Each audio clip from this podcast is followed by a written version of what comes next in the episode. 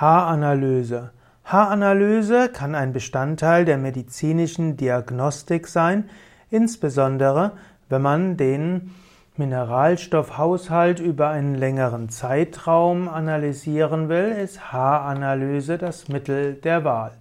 Mit einer Haaranalyse nimmt man einfach ein paar Haare und kann dort den Mineralstoffhaushalt bestimmen. In der Haaranalyse kann man die Mineralstoffe und Spurenelemente herausfinden, auch toxische Schwermetalle. Denn die aufgenommenen Mineralstoffe bleiben in der Haarstruktur verankert, sie wachsen mit der Zeit heraus.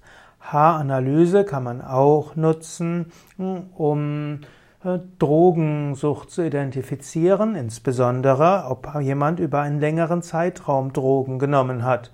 Im Urin zum Beispiel kann man den, hm, den Drogenkonsum der letzten 24 bis 48 Stunden äh, herausfinden, während in der Haaranalyse den Drogenkonsum, der über einen längeren Zeitraum stattgefunden hat. Durch die Haarmineralanalyse ist natürlich ein schmerzfreies diagnostisches Verfahren.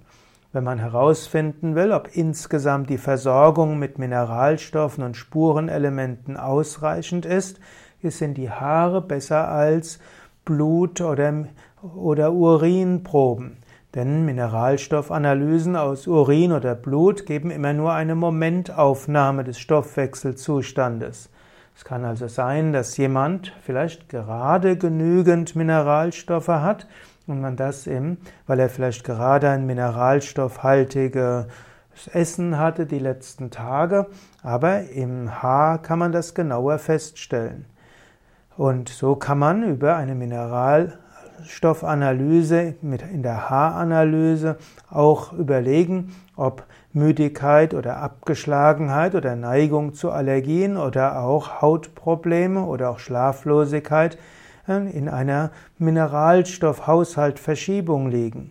Man kann auch überlegen, anhand einer Haaranalyse, ob es Belastungen durch Zahnmaterialien gibt, die sich im Organismus niederschlagen. In der Haaranalyse kann man eben auch Schwermetalle nachweisen.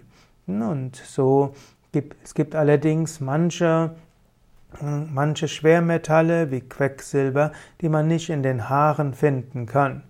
Und äh, so kann man auch nicht alle Probleme der Minderversorgung oder auch der Einlagerung von Schwermetallen in den Haaren finden, weil nicht alles ist in den Haaren nachweisbar. Letztlich ist eine Kombination aus äh, Blutanalyse, Urinanalyse, Haaranalyse mit verschiedenen anderen Formen der Anamnese wichtig, um bestimmte Ursachen von Krankheiten zu finden.